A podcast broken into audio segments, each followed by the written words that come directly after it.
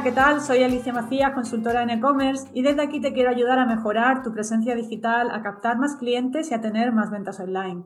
Y para ello tenemos aquí hoy una súper invitada que nos va a hablar de un tema que es clave para los e-commerce.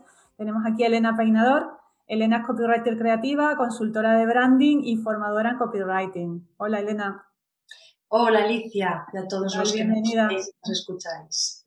Muchas gracias por, venir. Si quieres mm, eh, presentarte tú ya un poquito más en detalle a, la, audiencia de Comercio Efectivo.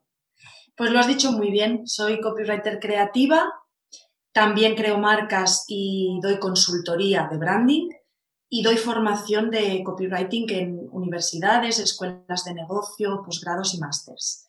Y bueno, llegué a esta profesión haciendo estudiando la licenciatura de publicidad en la universidad y desde que antes de, licenciarme siempre he estado trabajando como creativa en departamentos de marketing y de comunicación, ya sea de agencias de publicidad, productoras audiovisuales y, de todas aquellas eh, marcas y empresas que necesitaban estos servicios.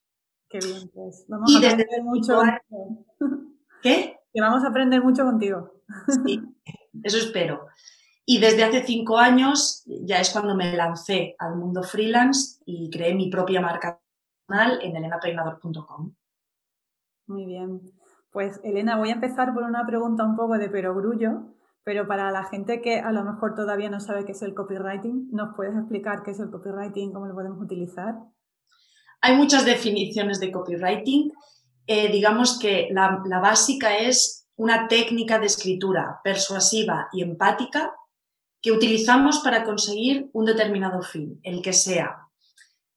Pero yo prefiero definirlo como encontrar una solución a un problema, o sea, ser capaz de ponerme en la piel de, un cliente, de un usuario, y saber qué le pasa y cómo a través de las palabras le puedo ayudar a, conseguir mejorar su situación, a cumplir un deseo que tiene, a solucionar un problema, no siempre tiene que ser un problema. Puede ser eso, ¿no?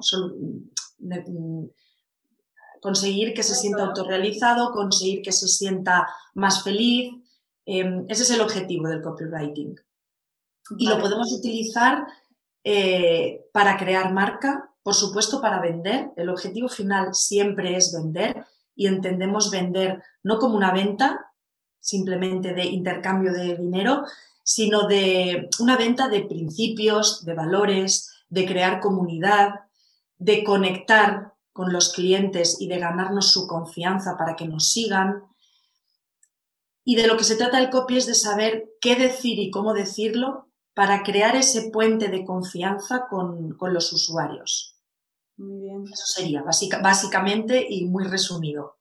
Muy claro, yo lo, lo, traduzco un poco al, a la, bueno, pues con la audiencia con la que trabajamos, ¿no? que, tiene, que está muy focalizada en el, en el sector de los e-commerce. Y, y, de hecho, yo precisamente en el programa de mentoring que tengo, una de las bases que trabajamos es el buyer persona. Entiendo que para hacer un, un buen copywriting, primero tienes que conectar muy bien, saber muy bien quién es tu buyer persona, ¿no?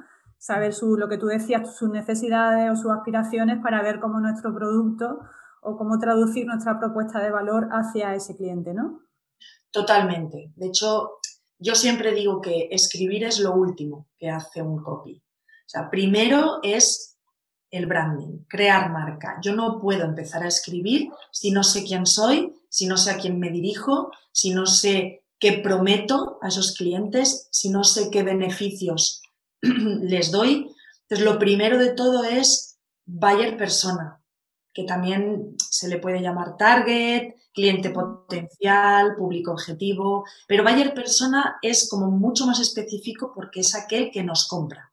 Es aquel que va a seguir un proceso, eh, el journey, el customer journey, el viaje del cliente, y vamos a ver cómo lo conseguimos atraer y convertir en cliente. Entonces hay que saber qué miedos tiene, qué frustraciones, qué deseos, qué le pasa, qué hace en su día a día. Hay que conocerle en profundidad. Solo así sabré qué le tengo que decir, incluso qué palabras tengo que utilizar para crear gancho con él. Porque bueno, también en el mundo del copywriting entiendo que hay determinadas palabras que mm, enganchan mejor, digamos, con, con, ese target al que hemos dirigido, ¿no? Vamos, eh, yo también, eh, pues me gusta mucho el tema del copywriting, me leo muchas cosas, ¿no? También te sigo y, y entiendo que el, que el, uso de las palabras que, que, podemos hacer difiere mucho, ¿no? O influye mucho en, en esa intención de compra del, del consumidor, ¿no? Muchísimo. Es que utilizar una palabra u otra me va a provocar una reacción u otra en el cliente. Totalmente. Y, tiene que estar, el lenguaje que yo utilizo y las palabras que yo utilizo tienen que ser coherentes con el branding de mi marca y con el tono de voz que tengo que utilizar para llegar a ese cliente. No es lo mismo hablarle a un hipster que hablarle a alguien que es más clásico, que hablarle a alguien que le encanta la música y que odia el fútbol. Es decir, en conocer el Bayer persona es tan importante porque me va a definir qué vocabulario, qué lenguaje yo tengo que utilizar. Y el tono también respetando cuál es eh, eh, eh, la personalidad de mi marca, ¿no? O sea, tengo que tener un equilibrio entre quién es mi marca, quién soy yo y cómo le tengo que hablar a mi cliente. Entonces, las palabras cumplen una función importantísima. Muchas veces nos enfocamos tan solo en la imagen, en la imagen, los colores corporativos, en lo que es la identidad visual, y nos despreocupamos y dejamos de lado la identidad verbal, que una sin otra no funcionan. Tú puedes tener una imagen impactante, pero si a eso no le acompaña unas palabras que me digan, eh, pasa a la acción, estos son los beneficios, esto es lo que vas a conseguir, no sirve de nada, ¿no? Se queda solo en la parte exterior, la, imagen. Claro. Yo eso lo veo mucho en redes sociales, por ejemplo Instagram, ¿no? Que veo muchas marcas que pone una foto y no va acompañada de ningún texto. Eh, y claro, yo, bajo mi punto de vista, lo que tú comentas es un error, ¿no? Porque al final, por muy impactante que sea la foto, pero si tú no explicas qué hay detrás de esa foto, pues tampoco la gente le puede dar me gusta, pero eso no se produce luego en nada, ¿no? Claro, y el problema es que esa imagen para ti puede significar una cosa y para otro puede significar otra cosa y para mí algo que no tiene nada que ver. Entonces, lo que no podemos hacer es dejar en manos del espectador del usuario eh, que tome sus propias conclusiones de eso que le estamos enseñando. Le tenemos que dirigir, le tenemos que guiar y le tenemos que, la imagen es un reclamo, por supuesto, en Instagram sobre todo, pero tenemos que afianzar nuestro mensaje con ese copy, con esas palabras y con esa explicación. De hecho, mm, extrapolando bueno, todo mm, o valorando todas las áreas del marketing digital ¿no? que, que, engloban un e-commerce, creo que el copywriting participa en todas, ¿no? Porque entiendo que en, en, una tienda online, por ejemplo, nada más que los banners, los mensajes que pongas en los banners, los mensajes que pongas en la home, o cómo trabajes la ficha del producto puede también, eh, en función de cómo trabajes los textos, pueden hacer que enganchen o que no enganchen al, consumidor, ¿verdad? Sí, y muchas veces muchas marcas se equivocan porque destinan una inversión muy grande al software, ¿no? A que toda la plataforma sea responsive, a que todo funcione muy bien, pero luego llegan ahí los clientes, incluso hacen un buen estudio SEO para que los clientes lleguen. Y una vez llegan, Mm, lo que se encuentran sí funciona muy bien, pero no capta, no conecta. Entonces, el copy es como ese último anzuelo que, que, les da el empujón, ¿no? Y que realmente les llena de argumentos a los buyers persona, a los clientes, para que pasen a la acción. Por ejemplo, si nos centramos en los diferentes apartados que tiene un e-commerce, la home, cada una de las páginas tiene que tener un objetivo en la home tengo que presentar quién soy. Es el escaparate de mi marca, por decirlo así, ¿no? Es igual que un escaparate físico, pues es un escaparate online.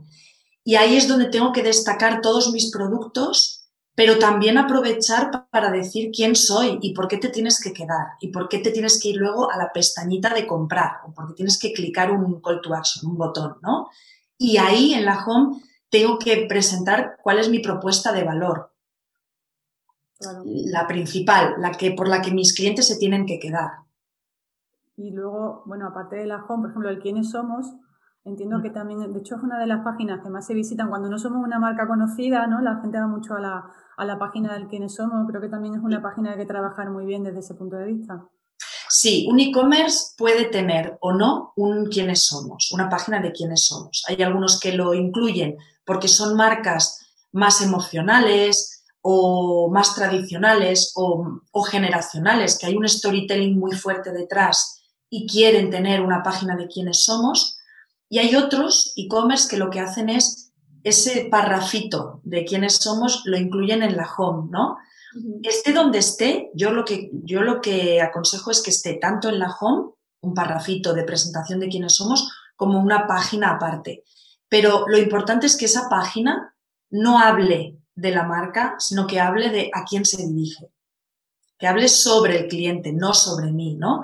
Y que se, se utilice para plasmar ahí todos los beneficios, de nuevo, que le voy a aportar al cliente. Tengo que estar un poco obsesionada en explicarle qué es lo que va a conseguir él.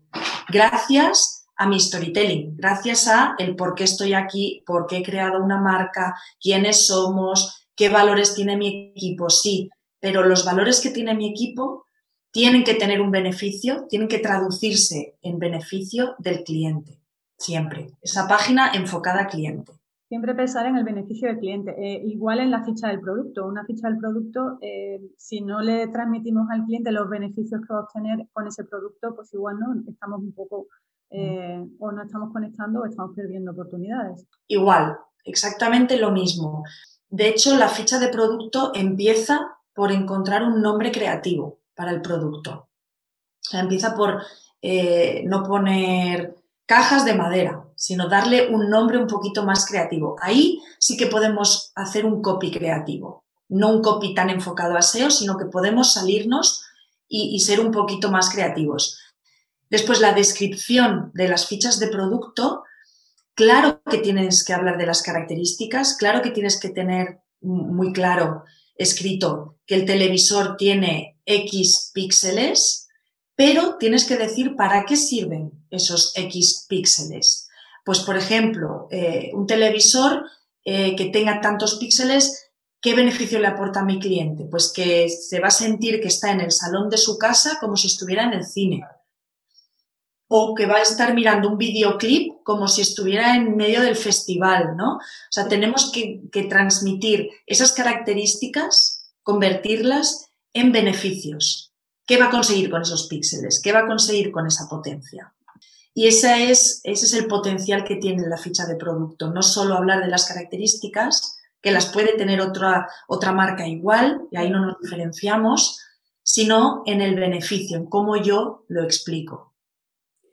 Y de ahí ya, bueno, eh, digamos que dentro de un e-commerce las, páginas principales es la home, eh, la ficha del producto y, y, bueno, y el quiénes somos cuando, cuando existe esa página, pero luego ya incluso todas las áreas del marketing digital, es decir, por ejemplo, un blog eh, yo veo muchas veces clientes o emprendedores con los que trabajo que eh, escriben en el blog y el título, por ejemplo, nada más que el título que tú le pones a un artículo, a un post, ya lo hace todo, ¿verdad? Sí, igual que los asuntos de los emails, los títulos de los artículos. O sea, esa primera frase que nos encontramos en cualquier publicación tiene que llamar la atención. Tiene que llamar la atención, tiene que funcionar como un titular en el que yo quiera saber más, que me cree curiosidad.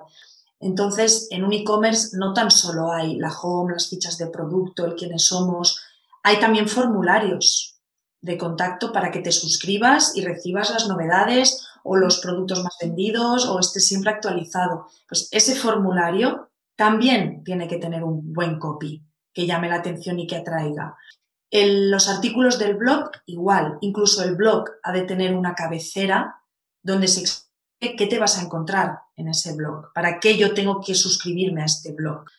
Y todo eso se consigue con, escribiendo con copywriting, con, esas, eh, con esa técnica que lo que consigue es ponerme en lugar del cliente y saber qué le tengo que decir para que esto le interese. Vale, en ese, esas eh, frases que ponemos, por ejemplo, pues, al, asunto de un correo, no tan importante como escribimos el asunto del correo para picar la curiosidad o, bueno, o para que nos lean un artículo del blog, ¿qué recomendaciones nos darías? ¿no? Porque yo sí es verdad que he leído muchas veces que a la gente, por ejemplo, le gusta mucho cuando es un artículo con numeraciones, ¿no? Las 10 eh, recomendaciones que sí o sí deben, ¿no? algo así de listas numeradas, el tema de la urgencia, el tema, o sea, ¿qué, qué trucos, bueno, trucos entre comillas, o qué, recomendaciones podemos ahí aplicar para aplicar esa curiosidad de la gente que abra el correo o que lea el blog? Últimamente se habla mucho de, fórmulas, ¿no? De copywriting.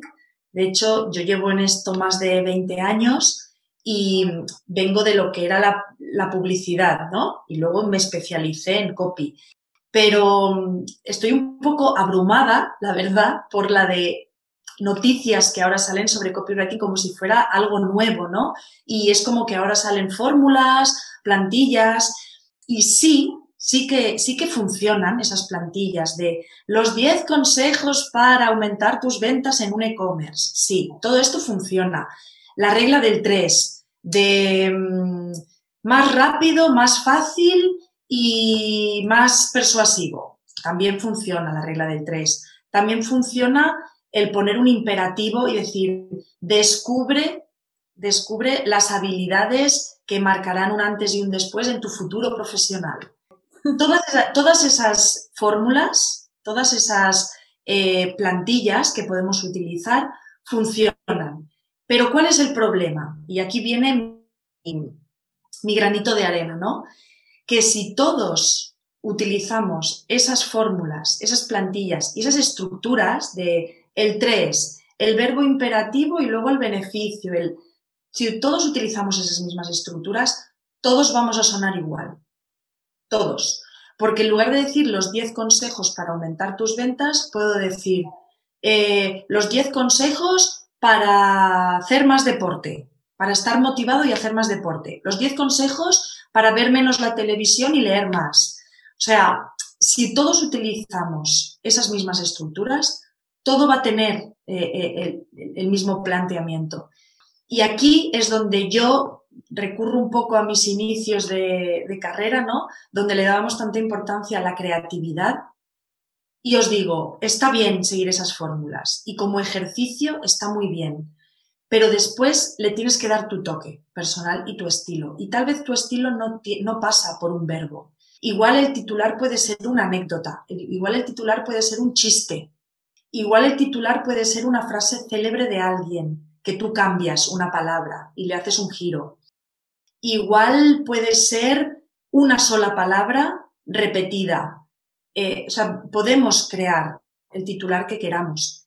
Todas esas fórmulas de el número, los 10 consejos, eh, la regla del 3, el imperativo, em, el, incluso hay titulares que lo que hacen es promesa y objeción. Por ejemplo, consigue un cuerpo 10 eh, antes de que llegue el verano luce, y luce tu bikini o, y luce bronceado.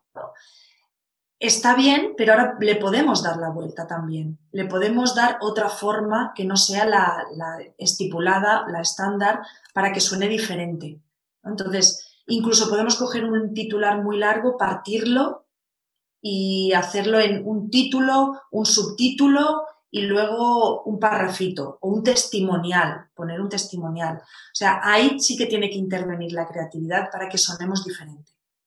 Sí, bueno, yo de hecho, por ejemplo, como, experiencia propia, yo he ido aprendiendo un poco también en base a, lo que he ido aprendiendo, que yo cuando mejor cuando empezaba a escribir pues, la estrategia digital de una empresa, pero claro, la estrategia digital de una empresa pues suena como demasiado genérico, ¿no? Entonces lo que sí intento es, em, el, por ejemplo, trabajar el cómo, ¿no? Cómo aplicar una buena o cómo eh, sentar bien las bases de tu negocio, de tu estrategia digital para, ¿no? El, el hacer también como esa parte de, de, didáctica, ¿no? De cómo hacer algo para lo que, el beneficio que puedas tener, ¿no? Sí, el cómo es otra de las estructuras que funciona muy bien y otra que funciona muy bien también son las preguntas, el preguntar. ¿Estás harto de tener la nevera vacía e improvisar siempre en tus menús? las preguntas que apelan directamente a cuál es el problema de qué es lo que le pasa, y yo le voy a preguntar, funcionan muy bien, igual que el cómo. ¿Por qué? porque le estás lanzando una pregunta directamente al cliente, ya le estás haciendo que interaccione. Ya hay ese engagement de te voy a hacer pensar, no te doy la respuesta directamente. Primero te voy a hacer pensar ya para que te pares y me dediques unos segundos al menos. todo lo que sean preguntas y el cómo funcionan muy bien también a la hora de crear titulares. Muy bien. De hecho, las preguntas también, por ejemplo, yo creo que una de, las dificultades, bueno, entre comillas, que nos encontramos muchas veces es el fomentar la participación de, la mm. audiencia. Si publicamos en redes o, o incluso en, un post del blog, siempre hay una zona de comentarios, intentamos invitar a, las personas a que participen con los comentarios, que muchas veces es complicado, ¿no? Entonces entiendo que también esa parte de formular la pregunta y fomentar la participación también es importante trabajarla bien. Sí, y para esto hay un ejercicio que podemos hacer muy bueno, que es, vamos a hacer un listado de todos los problemas o deseos que puede tener nuestro, nuestro buyer persona. ¿Qué le puede estar pasando por la cabeza y qué bloqueos puede tener con ese tema? Por ejemplo, si vamos a vender precisamente el tema de dietas, de nutrición, menús para deportistas. Pues igual podemos plantearnos em, qué le puede pasar por la cabeza, que no tiene tiempo para cocinar, que no se siente con la suficiente energía, que no duerme bien porque no se alimenta bien, se siente mal porque no puede eh, comprar esos alimentos que necesita y que sabe que le van a ir bien para rendir mejor en su trabajo y en su deporte. vamos a hacer un listado de todo eso. Y de ahí, de ese listado, vamos a sacar preguntas. ¿Te gustaría sentirte con más energía? ¿Te gustaría rendir más en tus entrenos? Em, ¿No tienes tiempo para hacer la compra de productos saludables? O sea, ahí vamos a ir generando preguntas y esas preguntas son con las que podemos empezar, por ejemplo, un post en redes sociales o un ad, un anuncio pagado. Em, eso es súper útil. Pero de nuevo tengo que ir a ver qué le pasa a mi buyer persona. Claro, fundamental. De hecho, hablando de, has mencionado el tema de los anuncios, bueno, es que yo creo que el copy está presente en cualquier cosa que hagamos dentro del marketing digital. En los anuncios igual, súper, súper importante cómo trabajamos el copy, ¿verdad? Claro, el principal bloqueo de los anuncios es que suenan a anuncio, la mayoría. Y tenemos que conseguir que no suene a anuncio, que suene a un mensaje que te doy para ayudarte, para acompañarte, para el objetivo que sea, ¿no? Entonces, el objetivo es que no sea un anuncio, que no suene a un anuncio. Y eso lo conseguimos de nuevo con copywriting, siendo empáticos y, que, que no vean que yo te quiero vender algo, sino que yo quiero que tú lo compres para solucionar algo. Así que totalmente, es, el copywriting debe estar en todas las piezas de publicidad que hagamos, en los anuncios, eh, lo primero, para que no parezcan anuncios. Claro. Y luego también, claro, ahí hablabas del tema del SEO, siempre hay que encontrar un poco el equilibrio, ¿no? Entre introducir alguna palabra clave dentro de, del copy que también ayude a, que nos encuentren, pero no hacerlo totalmente enfocado al SEO, sino siempre combinar con un poquito ¿no? de creatividad. El SEO, de hecho, empezó siendo un poco el gran enemigo del copywriter. ¿Por qué? Porque, claro, yo me pongo a escribir en una hoja en blanco y tienes que tener libertad y creatividad para crear lo que esa marca necesite y el mensaje que tú quieras comunicar. ¿Qué pasa? Que si ya me estás dando unas pautas de tienes que utilizar estas palabras y esta palabra tiene que salir cinco veces y esta otra tres y en el primer párrafo has de hablar de esto y en el segundo utilizar sinónimos. Es como que lo podemos ver como que nos están coartando esa libertad y esa creatividad. Por eso es súper importante saber combinar el SEO, el SEO copy, con la creatividad en el copy. Y para mí, eh, lo principal, lo fundamental es que no suenes a robot cuando haces SEO. Que sepas, y esa es la habilidad del copy, que sepas mm, introducir esas palabras clave de manera que suenen naturales. Pero sí, hay que hacer SEO y en un e-commerce eh, todavía más. Tal vez no tanto en la home, pero sí en las landings y en las fichas de producto. O sea, sí o sí tengo que utilizar palabras clave porque el usuario muchas veces va a llegar a nosotros introduciendo en Google, quiero una maquinilla de afeitar sostenible. Claro. Que no sé si existe. Entonces, es importantísimo hacer SEO en e-commerce especialmente, más que en webs corporativas o en otro tipo de, comunicaciones. Sí, de hecho, yo es algo que siempre intento trabajar muy bien con los clientes, ¿no? Porque mm, eh, a lo mejor ponen, pues no sé, vestido Pepi, por decir algo, ¿no? Y vestido, tenemos que pensar que la gente no busca vestido, que seguro que busca vestido de mujer midi o vestido largo estampado y luego ya añadirle el toque de creatividad que tú comentabas al nombre del producto a lo mejor, ¿no? Claro, esa combinación es clave. Tampoco me puedo simplemente ceñir a poner la descripción de las palabras clave, porque lo van a hacer todos igual. Y vuelvo a lo mismo de antes, ¿no? todos vamos a poner las mismas palabras clave. La diferencia está en encontrar esas palabras que los otros no tienen o utilizarlas con copy y saberlas eh, enmascarar o poner en medio de una frase que sea un poquito más empática y persuasiva. Sí, mm, ah, te pregunto, de todas las áreas que estamos tratando, ¿cuál dirías tú a la hora de trabajar el, el copy? en cuál sí o sí deberíamos de tenerlo perfectamente trabajado, en, el blog, en la ficha del producto, en, las redes sociales, más, bueno, todo es súper importante, pero ¿en, cuál, en, qué área piensas tú que es más importante eh, si cabe para un e-commerce el trabajar muy bien los copies? En el mismo e-commerce, en la ficha de producto. ¿Por qué? Te explico por qué. Tú puedes hacer un anuncio en Instagram que te redireccione, que te lleve a, esa ficha de producto, ¿no? O a esa landing. Por supuesto, el post de esa red social tiene que tener copy y tiene que ser eh, atractivo.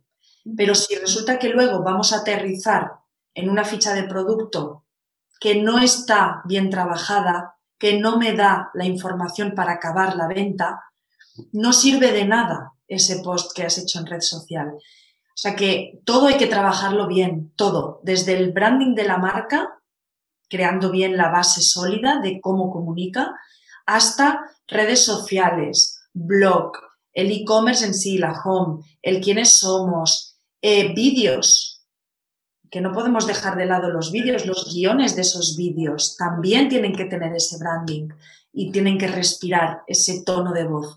Pero si al final todo eso que haces me va a llevar a una ficha de producto que no es atractiva, no va a servir de nada. Yo siempre digo que el e-commerce o la web corporativa es como la casa, es tu casa de marca. Entonces, tú les vas a invitar con un post a que vayan a tu casa. Les vas a enviar un email para que vayan a tu casa. Les vas a enseñar un guion, ay, perdón, un vídeo en YouTube para que vayan a tu casa. Pero si luego llegan a tu casa y lo que hay en tu casa está vacío, no les gusta, huele mal y no va a servir de nada. Así que la, primera piedra que hay que poner de copy es en tu casa, que es la web. Y sobre todo, trabajar muy bien las fichas de producto. Muy bien. Eso sobre todo. Súper claro. Eh, mencionas en tu blog que hay como 10 tendencias en copywriting y bueno, me gustaría que nos contaras un poquito más cuáles son esas tendencias. Bueno, hay una que, ya estaba desde siempre, desde que nació el copy y que ahora todavía se ha intensificado más pues con la pandemia que hemos vivido, de la que ya creo que estamos saliendo, pero es el tema de necesidad de que nos escuchen. Estábamos todos encerrados en casa y necesitábamos recibir información de fuera y saber que estoy aquí y hay alguien que se interesa por mí. Así que una de las tendencias que ha sido siempre la base del copy y sigue siendo es el conversar, el tener una conversación con el cliente. La primera publicidad que nació hace a, principios fue eh, unidireccional. yo te presento que mi, producto es la leche, que es lo mejor del mercado porque tiene estas características y es lo mejor. Ahora no, Ahora no, ahora se necesita decirle, no, es que el mejor eres tú, el cliente. El foco está en el cliente, no está en el producto o servicio o marca. Por eso es tan importante conversar y decirle, estoy aquí por ti. O sea, mi marca nació por ti, tú eres el motivo. Así que el tema de mm, utilizar el copy como una conversación, como hacerle partícipe al usuario y ponerlo en el centro, eso es la tendencia universal que ya existía y ahora todavía se ha intensificado más. La otra tendencia básica que, que se ha intensificado últimamente es el crear una experiencia de usuario. Todos hemos estado encerrados en casa y hemos visto la necesidad de que el mundo digital, que el mundo online, me entretenga, me lo haga pasar bien, sea por placer o sea por darme solución a algo. Igual es solo por placer, por pasar un buen rato, ¿no? Pero es crear esa experiencia de entretenimiento, de voy a leer, mira, leo esta frase y no estoy perdiendo el tiempo, me ha sacado una sonrisa, me ha hecho llorar, me ha dado una idea, me ha motivado. Algo tiene que provocar ese copy. No puede ser información, simplemente. Entonces hablamos de redacción y no de copy. Y yo resumiría la tercera tendencia como el ser sostenible, que es tan importante ahora que, todos cuidemos el medio ambiente. Siempre lo ha sido, pero parece que hasta ahora no hemos sido conscientes de que sin salir a la calle no somos tan felices, ¿no? Y sin cuidar la naturaleza, mm, si no cuidamos a la naturaleza, no podemos cuidarnos a nosotros y no podemos disfrutar de nada. Entonces, el tema de ser sostenible para las marcas está tomando mucha relevancia, muchísima. El ser conscientes, o sea, que sea un copy consciente. Sí, vamos, de hecho es una tendencia que se nota claramente Incluso en la moda, por ejemplo, que siempre ha sido uno de los sectores que, ha impactado más, ¿no? Quizá en, el medio ambiente y ya cada vez son más las marcas que se están preocupando de, la sostenibilidad. Mm, la sostenibilidad no va, a lo mejor, a ver, se puede empezar por usar un packaging que no sea de plástico, ¿no? Pero eh, definirse como sostenible creo que va mucho más allá de, mm. usar el plástico y además saber transmitirlo. ¿no? A mí me gusta mucho una marca que, se llama Minimalism, no sé si los conocen, Minimalism y toda la parte lo trabajan súper bien. Los copies me gustan muchísimo cómo los trabajan y, van siempre poniendo su propuesta de valor eh, y también eh, la sostenibilidad y también yo creo que el apoyo, la innovación o a, nivel social, es decir, el contribuir, lo que tú dices, ¿no? Contribuir a, pues, con el residuo cero, con que, pues, que hacemos reciclaje de las prendas, la economía circular, ¿no? Que, y sobre todo entiendo el, por un lado, ponerlo en práctica y también saber transmitirlo hacia los clientes, ¿no? Totalmente. De hecho, esa es otra tendencia, el presentar tus valores como marca. O sea, el, cliente ahora ya no le sirve con que le digas que eres más barato o que tus productos son de calidad. El cliente ahora lo que quiere es eh, crear una relación con tu marca. Y para eso tenemos que compartir valores, ¿no? Sí. Y, es importantísimo, por ejemplo, la marca Lush, Lush, no sé cómo se pronuncia, pero se escribe con U, eh, defiende, tú entras a su página de inicio, su home, y ves cuáles son sus valores. Ves que no quieren maltratar a los animales, que los cuidan, ves que utilizan productos 100% vegetarianos, ves todos esos sellos de calidad, ¿no? Y eso es muy importante. Yo necesito crear comunidad como marca. Necesito que entren a formar parte de mi comunidad y que crean también en mis valores.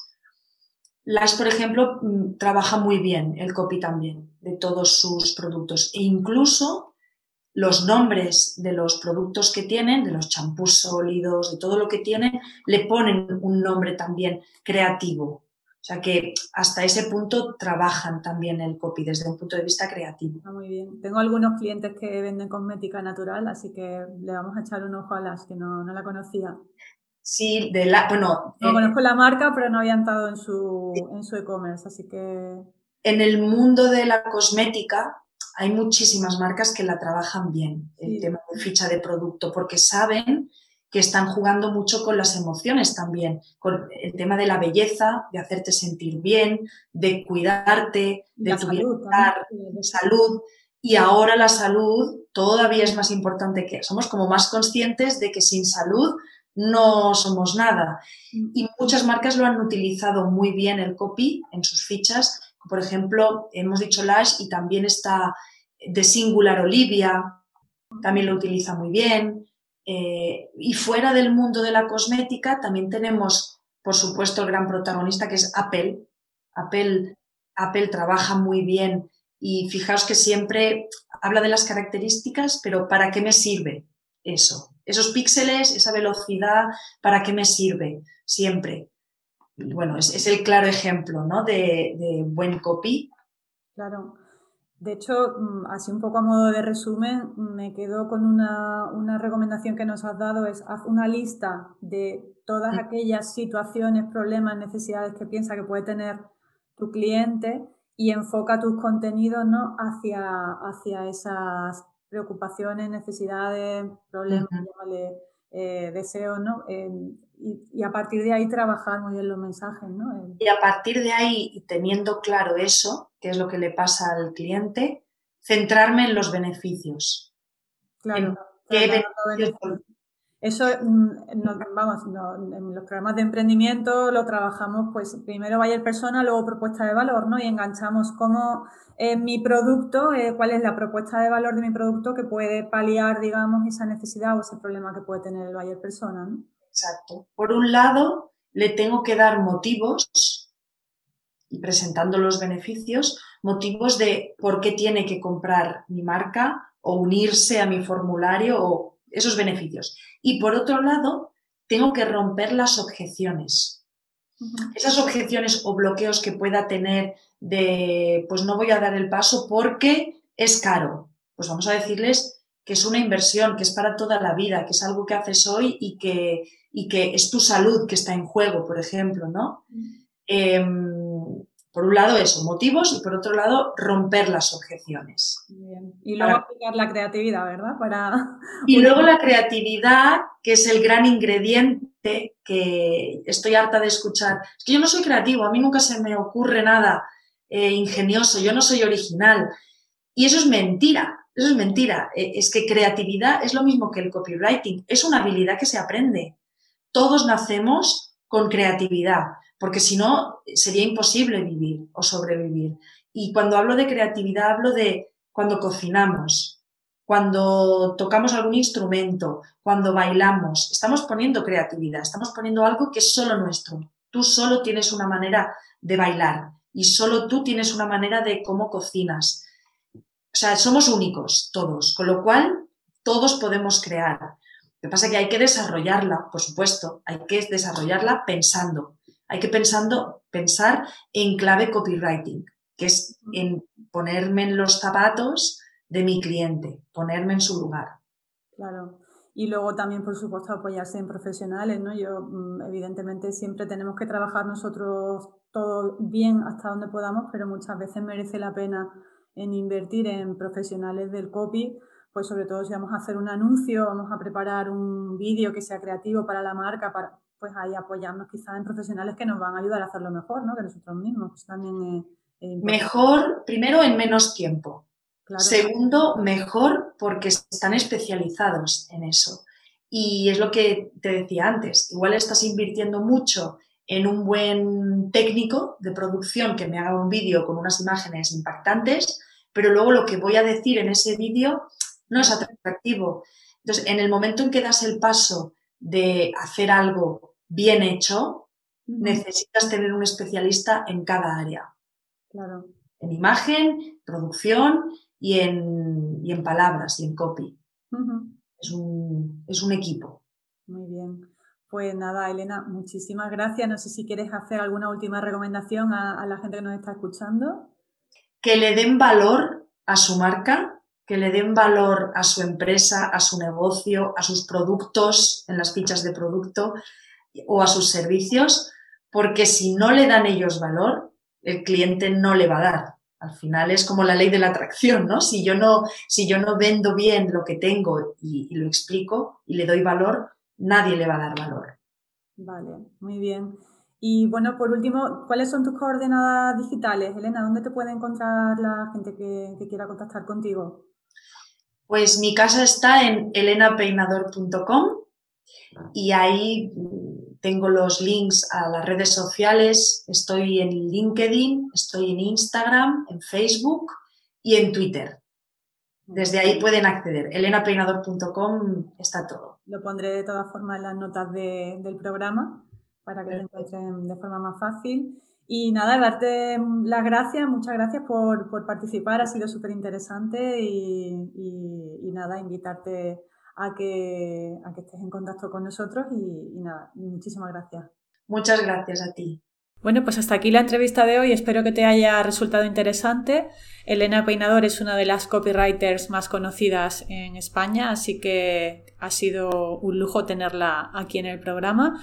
Y como siempre, darte las gracias por estar ahí. Y si te ha gustado el podcast, te ha gustado esta entrevista, pues te agradecería muchísimo que pusieras un comentario positivo o un me gusta en la plataforma de podcast donde me estés escuchando. Y también te invito a que visites el canal de YouTube, donde tengo un montón de videotutoriales que te pueden ayudar a mejorar tu e-commerce. Y en Instagram, pues también estoy haciendo directos y compartiendo también píldoras formativas que te pueden venir muy bien. Así que nada más, nos vemos en el siguiente episodio. Gracias.